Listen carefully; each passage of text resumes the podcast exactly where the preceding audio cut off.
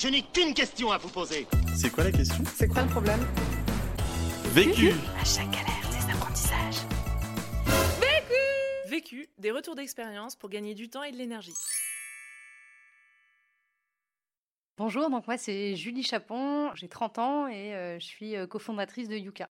Moi, c'est François Martin, j'ai 30 ans aussi, et euh, on a monté Yuka avec Benoît, mon frère aussi. Alors Yuka, c'est une application mobile euh, qui permet de scanner le code barre des produits alimentaires pour connaître leur impact sur la santé. Et lorsque le produit va être mauvais, euh, Yuka va recommander des produits similaires mais meilleurs pour la santé. On a lancé l'application en janvier 2017 sur iOS, puis en juin 2017 sur Android, et après un an, là, on en est à 650 000 utilisateurs. C'est un beau départ, on est content. La question. Comment trouver un business model personnel le temps que l'entreprise trouve le sien? Le vécu. Bah, au départ du projet, moi, c'était hyper important euh, de trouver un business model. Et euh, au final, euh, ça fait euh, deux ans maintenant et on l'a toujours pas trouvé. Et c'est devenu moins grave. C'est devenu moins une obsession. Bien sûr, on, on essaie de trouver des moyens de financer. Mais euh, en attendant, on, on peut trouver différentes astuces qui nous permettent euh, de vivre euh, et de développer le projet sans être rentable euh, au départ. Donc, c'est pas, c'est pas la priorité. La priorité, c'est de construire un produit. Euh, après, de le rentabiliser, euh, oui. Mais ça vient dans un second temps, je pense. Premier apprentissage. Le premier apprentissage pour nous, c'est euh, d'anticiper le moment où on va se lancer à plein temps. Alors moi, euh, j'en ai parlé très tôt euh, dans mon entreprise. Ça a été euh, très clair dès le début que j'avais un projet en parallèle. Je m'en suis jamais cachée. J'en ai parlé à mes supérieurs euh, tout de suite. J'ai fini par partir et, euh, j'ai pu toucher le chômage. Et le fait d'en avoir, avoir parlé très tôt a fait que j'ai maintenu de très bonnes relations avec l'entreprise et que grâce à ça, on a pu avoir des locaux mis à disposition par mon ancienne entreprise pendant un an. Ça nous a beaucoup aidé financièrement. Pour ce qui est de, Benoît, lui c'est pareil, il en a aussi parlé euh, assez tôt euh, dans, son, euh, dans son entreprise. Lui financièrement c'était un peu plus compliqué parce qu'il a une famille et des enfants. Mais pareil, grâce au fait d'en avoir parlé assez tôt, il a pu facilement négocier un, un 3 5 e dans son entreprise et ça lui a permis de se, de se libérer du temps aussi très rapidement sur, sur Yuka. Et aujourd'hui, euh, donc il maintient toujours ses, bonnes relations. Il continue d'informer euh, son entreprise et ses supérieurs euh, sur, sur Yuka et sur ce qu'il y fait. Et il est en train de négocier une, une rupture conventionnelle pour pouvoir vraiment se mettre à plein temps sur Yuka. Et c'est plutôt bien parti. Alors moi avant, j'avais monté une agence web. Je travaillais à, réaliser des sites web des applications mobiles pour des entrepreneurs et des associations sur Paris. Quand j'ai quitté l'agence web, j'ai pris une partie des clients sur lesquels j'ai continué à travailler en freelance. Donc là, c'était une période euh, vraiment très très intense sur lesquelles euh, j'ai travaillé euh, énormément le soir et les week-ends pour faire un maximum de missions, terminer les missions le plus tôt possible et, faire et mettre de l'argent de côté. Avec ça, j'ai pu mettre 50 000 euros de côté à peu près, ce qui m'a permis d'avoir un matelas confortable où me dire, bon, je peux me lancer. Si ça foire, j'aurai un peu le temps de me retourner financièrement. Voilà, ça m'a conforté. Après, ce qui était un peu délicat, c'était que je travaillais avec ces clients en freelance et euh, ils me demandaient toujours euh, plus de missions, plus de choses. Et donc, ce passage, de, il ne faut pas se laisser euh, embarquer par, par le freelance et se dire, OK, ça, ça, paye et Yuka, ça paye pas. Et être capable de, de lâcher ses clients en leur expliquant. Et encore une fois, là, c'est de la transparence, c'est discuter avec eux de son projet. Comprennent tout à fait. Moi, je me sentais assez coupable de me dire, ah, je vais les lâcher, comment ils vont faire sans moi? Ils ont trouvé d'autres agences, ils s'en sont très bien sortis. Et donc euh, là, effectivement, il y a un passage un peu délicat qui est de dire, bon, bah, maintenant, je me jette dans le vide et je ferme mes différents contrats freelance. Deuxième apprentissage. L'apprentissage numéro 2, ça a été d'étudier les pistes de financement sans contrepartie. Pour ça, on avait la Fabrique à Viva, qu'on a fait en avril dernier et qui nous a rapporté 10 000 euros, qui a permis en plus à notre communauté de s'impliquer sur le projet. Donc c'était im- important pour nous en termes d'animation. Ensuite, euh, il y avait la BPI. La BPI, euh, on a eu la bourse French Tech, donc ça c'était euh, 24 000 euros qui nous ont été accordés sans contrepartie aussi. On a vraiment cherché les sources de financement où on savait qu'on avait une, chance, euh, une probabilité de les obtenir assez forte. Après, effectivement, il ne faut pas tomber dans le travers de vouloir participer à tous les concours parce que là, en fait, on se retrouve à passer du temps à postuler à des concours pour soit ne rien gagner, soit gagner des, toutes petites sommes. Là, ça devient vraiment plus un handicap. Donc, il faut vraiment bien sélectionner ce à quoi on va participer en termes de, rapport euh, temps-retour sur investissement. Ces subventions, ces concours, euh, ça a été euh, super important parce que ça permet de me payer euh, concrètement là. Depuis le mois de juin, je me paye avec Yuka. Puis ça nous fait aussi, euh, ça nous paye euh, les dépenses euh, d'outils. On a quand même pas mal d'outils qu'on paye euh, techniques pour faire tourner l'appli. Ça rémunère aussi la stagiaire. Sur la bourse euh, French Tech, euh, nous, le, le petit regret qu'on a, c'est qu'on ne s'est pas suffisamment renseigné auprès d'autres personnes euh, qui avaient déjà fait ces démarches-là. On a touché 23 24 000 euros. On aurait pu en toucher 30 000. Euh, mais simplement, on s'est mal renseigné. Donc, on, on s'est mal renseigné sur les postes de dépenses éligibles. On a mis beaucoup de postes de communication, alors que la, BPI euh, n'aime pas trop euh, les dépenses de communication et préfère euh, financer des dépenses euh, techniques. Si on avait été au courant, en fait, on aurait mieux aménagé les dépenses et on aurait pu toucher plus. Donc euh, voilà, avant de constituer euh, ce type de dossier, je pense que c'est vraiment important de se renseigner auprès d'autres personnes euh, qui sont déjà passées par là, d'obtenir des modèles euh, de dossiers pour faire les choses au mieux. Notre conseil, clairement, sur la bourse French Tech BPI, c'est de passer tout en tech. De passer que des dépenses techniques. Ça, ils aiment bien. Troisième apprentissage. Alors l'apprentissage euh, numéro 3, c'est euh, de savoir accepter les revenus d'opportunité, mais en gardant en tête que euh, c'est pas le cœur d'activité. Nous, par exemple, avant même de lancer Yuka, on a été euh, contacté par une grande entreprise pour travailler avec eux sur, sur un projet en interne, pour leur mettre à disposition en marque blanche l'application. Ça faisait pas du tout partie de notre projet, mais on a accepté parce qu'à ce moment-là, on avait un, vrai besoin de, de financement. On l'a accepté, mais en sachant qu'on voulait pas en faire notre business model et que c'était vraiment pour nous aider à décoller. Nous, aujourd'hui, on n'a pas du tout envie d'être orienté B2B, on a vraiment envie d'être orienté B2C, mais on reste à l'écoute des opportunités si on nous contacte pour du B2B. Et là, ce qu'on va faire, c'est qu'on va simplement regarder le projet B2B, combien de temps ça nous prend, qu'est-ce que ça nous rapporte. Si ça nous prend peu de temps, que ça nous rapporte beaucoup, on se dit pourquoi pas. Par contre, euh, voilà, il est hors de question qu'on se mette sur un projet B2B qui nous demande beaucoup trop de temps, qui nous défocus de notre vrai projet.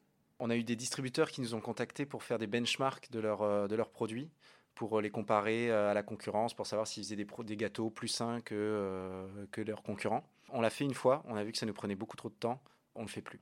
Quand on a un produit B2C, le problème du B2B, c'est que c'est très tentant parce que c'est très rémunérateur et qu'en un mois, on fait ce qu'on fait en deux ans en B2C. Donc c'est très tentant en fait de glisser vers un produit B2B mais qui perd énormément de sens en fait. Et à un moment, on risque de se retrouver à, ne plus être en phase avec la mission qu'on s'était fixée. Donc euh, nous, ce qu'on fait, c'est que ben, dans ce cas-là, on discute tous les trois et puis on se dit, ok, est-ce que c'est vraiment dans le sens de la mission qu'on s'est fixée avec Yuka? Oui, non.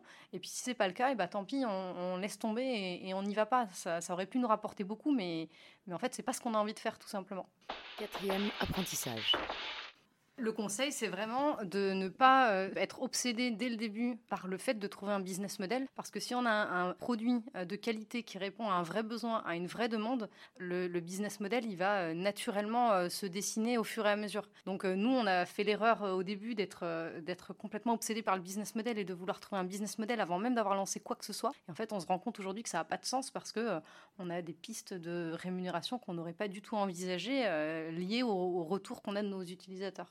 La première, c'est euh, le programme nutrition qu'on a lancé. En fait, le programme nutrition, il est lié au fait qu'on a lancé un blog avec des articles euh, très simples et très clairs sur la nutrition et la santé. Et on s'est rendu compte que ce blog marchait très très très bien. Il y avait énormément de vues, énormément de partages, énormément de commentaires. Et on s'est dit, mais pourquoi on monétise pas le contenu qu'on produit?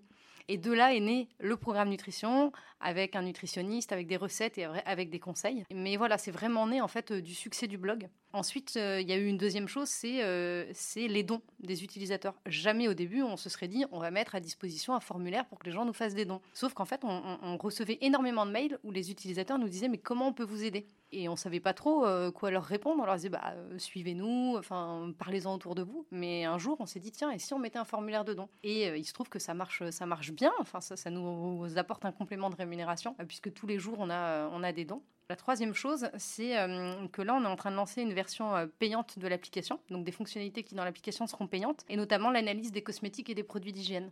Et ça, c'est pareil, au tout début, en fait, on n'avait pas du tout songé à monétiser l'application, parce que monétiser une application, c'est très dur, ça rapporte très peu, euh, tant qu'on n'a pas euh, plusieurs milliers euh, d'utilisateurs. Et nous, jamais on aurait pensé avoir ce nombre d'utilisateurs un jour. Mais, mais voilà, bah, on a changé d'avis en voyant le succès qu'avait l'application, on s'est dit, bah si, on peut la monétiser. Donc tout, tout a vraiment découlé en fait de l'avancement du projet, des retours, des retours des utilisateurs. Là, les cosmétiques et les produits d'hygiène, on le sort parce qu'on nous le demande tous les jours.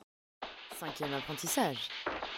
Par rapport au salaire, je pense qu'il y a aussi une grosse peur de descendre de niveau de vie en devenant entrepreneur. Enfin, je pense qu'il ne faut pas avoir peur de ça. Que ce soit François, bah, il arrive à vivre à Paris euh, et il continue de se faire plaisir, à sortir. euh, voilà. Moi, c'est pareil. En passant au chômage, j'ai perdu euh, 30% euh, en salaire. Mais en fait, à côté, il suffit juste de se réorganiser un petit peu, de réorganiser sa vie et son budget. C'est des choses toutes bêtes, mais bon, bah, on s'achète moins de, moins de fringues. Je fais régulièrement à manger, comme ça, ça m'évite d'avoir à acheter dehors le midi. Il y- a plein de choses comme ça où ça paraît compliqué et en fait, c'est tout à fait faisable. Et, un autre exemple, c'est Benoît.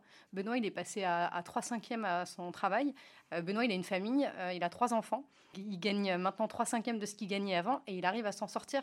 Et c'est pareil, il s'adapte. C'est-à-dire qu'avant, le week-end, avec ses enfants, bah, il allait faire des sorties euh, payantes. Maintenant, bah, ils vont au parc, ils vont faire du vélo. Mais voilà, en fait, il y a toujours une, une solution. Il ne faut pas avoir peur de perdre en niveau de vie. On arrive toujours à s'adapter et on ne vit pas moins bien parce qu'on gagne moins, en fait. Après, au-delà du SMIC, il faut surtout voir euh, qu'on peut faire passer énormément de choses euh, sur la boîte. Ça, ça fait économiser la TVA, ça fait économiser les charges. Donc, grosso modo, ça revient quasiment à moitié prix euh, ce qu'on achète avec la boîte. Et ça évite de sortir des salaires. Donc, euh, c'est intéressant de faire passer, euh, moi, sur euh, l'agence web que j'ai toujours en freelance, euh, je fais passer euh, une partie de mon loyer, 30%, puisque le siège de cette société, il est chez moi. Donc, ça, c'est c'est autorisé. Et je fais passer aussi euh, euh, 30% de mon électricité. Voilà, des petits trucs comme ça. Je peux faire passer euh, des voyages en Uber. euh, des- Tout ça, c'est autorisé en fait. Conseil. Pour gagner du temps. S'enlever euh, toutes les distractions, travailler que sur deux choses, le produit et parler à ses utilisateurs. Je trouve que c'est vraiment les deux choses qu'il faut faire pendant euh, les deux premières années. C'est tout. Et, moi, un peu, euh, un peu en lien, le conseil, c'est euh, de savoir euh, dire non. Il y a un moment où on va avoir envie de participer à plein d'événements, plein de conférences. euh, On reçoit aussi énormément de sollicitations de personnes qui veulent faire des rendez-vous, euh, voir s'il y a des synergies euh, entre, entre nos entreprises, entre nos startups. Et en fait, il y a un moment, euh, il faut savoir dire non. Alors au début, c'est un peu difficile parce que euh, parce que c'est toujours dur de dire non à quelqu'un. On a aussi des sollicitations d'étudiants euh, qui veulent euh, faire quelque chose avec nous sur le projet. Et voilà, il y a juste un moment, il faut savoir dire non, il faut savoir l'expliquer de manière claire, mais juste savoir dire non, là, je, je peux pas parce que je suis- je- j'ai envie d'être focus sur mon produit, sur mes utilisateurs, et j'ai pas envie de, de me, me distraire avec euh, tous ces, tous ces rendez-vous et, et toutes ces choses annexes. Conseil pour gagner de l'énergie. Moi, je puise énormément d'énergie euh, dans l'équipe. Quand l'équipe va bien, c'est super. Euh, Il y, a une, euh, il y a un bon esprit général, on avance dans la même direction. donc, pour ça, on a nos petits meetings du matin. Tous les matins, on fait un, stand-up meeting de voilà, 10-15 minutes où on va chacun dépiler nos objectifs de la journée. Et du coup, ça permet de mettre tout le monde dans la même dynamique. Et après, on a juste envie de s'asseoir à son bureau et de dépiler ses tâches. Et on voit que tout le monde avance, donc c'est chouette. Ça donne énormément, d'énergie, je trouve, pour la journée, de commencer avec un moment en équipe. Par rapport à l'équipe aussi, ce qui fait, euh, ce qui fait gagner de l'énergie, c'est aussi de savoir euh, célébrer, entre guillemets, les petites victoires euh, en équipe. Parce qu'on a toujours tendance à regarder ce qu'on pourrait faire mieux, ce qu'on a fait de mal, sur quel sujet on n'avance pas assez vite. Mais il y a un moment, c'est aussi important de regarder en arrière et de se dire, ah, mais célébrons le fait euh, d'en être euh, arrivé là. Alors c'est difficile et même nous aujourd'hui on n'arrive pas à le faire euh, souvent, mais on arrive à le faire. Là récemment on a fêté nos 500 000 utilisateurs. C'était un samedi soir, il était 22 h On était avec François à la station F, Benoît était chez lui en famille et quand il, on a passé les 500 000, et ben, il est venu à la station F nous rejoindre. On a été se faire un resto et se boire un coup et ça donne énormément d'énergie de, de juste se poser autour des choses positives et de se dire waouh mais quel chemin on a parcouru, ça donne énormément d'énergie. L'autre question. Est-ce que euh, la levée de fonds est un passage obligé euh, pour une start-up tech en plus? Est-ce que c'est un passage obligé ou euh, est-ce qu'on peut faire ça? Vu, Vécu. vaincu. Pour plus de vécu, clique vécu.org. Voilà, ça répond à votre question Vécu. Buy ticket for change. Pour d'autres podcasts vécus et une méthode pour apprendre de ta propre expérience, rejoins-nous sur vécu.org. Et si tu aimes les podcasts vécus, n'hésite pas à nous le dire en laissant un commentaire étoilé depuis l'application où tu écoutes ces podcasts. À très vite!